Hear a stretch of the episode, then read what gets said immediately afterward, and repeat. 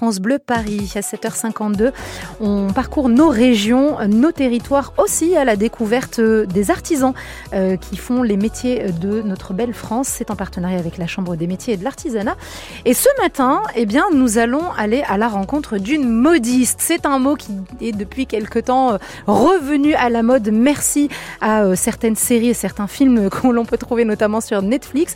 On reçoit aujourd'hui Béatrice de Beauvoir qui est donc modiste au potager du Dauphin et c'est à Meudon. Bonjour Béatrice. Bonjour Fatima. Euh, comme je le disais, voilà, dans l'artisanat, il y a des métiers qui ont le vent en poupe, d'autres euh, qui sont quasiment disparus, et puis d'autres qui renaissent, euh, qui arrivent à perpétuer un certain savoir-faire. Vous, vous êtes modiste. Est-ce que pour les gens qui ne savent pas ce qu'est une modiste, vous pouvez nous expliquer? Alors, une modiste, c'est une personne qui va faire des chapeaux sur mesure pour les femmes essentiellement. Mhm. Euh, on appelle ça aussi un, chapelier. Quelle est la différence justement entre un chapelier et une modiste Je vous pose la question. une petite différence. En fait, le chapelier, alors je suis chapelière un petit peu à mes heures, mais je suis essentiellement modiste. Euh, le chapelier, en fait, va faire du chapeau euh, en, série, en fait. Mhm. Voilà, du, plutôt du chapeau de ville, hein, en série. Et la modiste, vraiment, on est sur du sur-mesure, des, pièces uniques. Et donc c'est vrai qu'à l'origine, le chapelier, c'était essentiellement les chapeaux pour hommes. Mhm. Maintenant que les femmes piquent les chapeaux des hommes, on va dire que ça va être du chapeau mixte. Et le, la modiste reste quand même essentiellement sur le chapeau féminin. Alors vous, votre maison existe depuis 2008, donc le, euh, le, le potager du dauphin, c'est bien ça.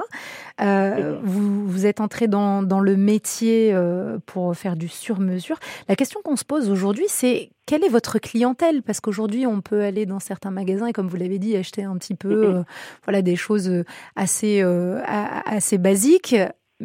Quelle est votre clientèle? Qui vous demande aujourd'hui des chapeaux sur mesure Alors, sur le chapeau sur mesure, on est essentiellement dans le chapeau de cérémonie. Donc moi, j'ai beaucoup de, mamans de mariées. C'est ah. vraiment les, trois quarts de ma clientèle. Euh, voilà, qui pour le jour J ont besoin de, porter un chapeau.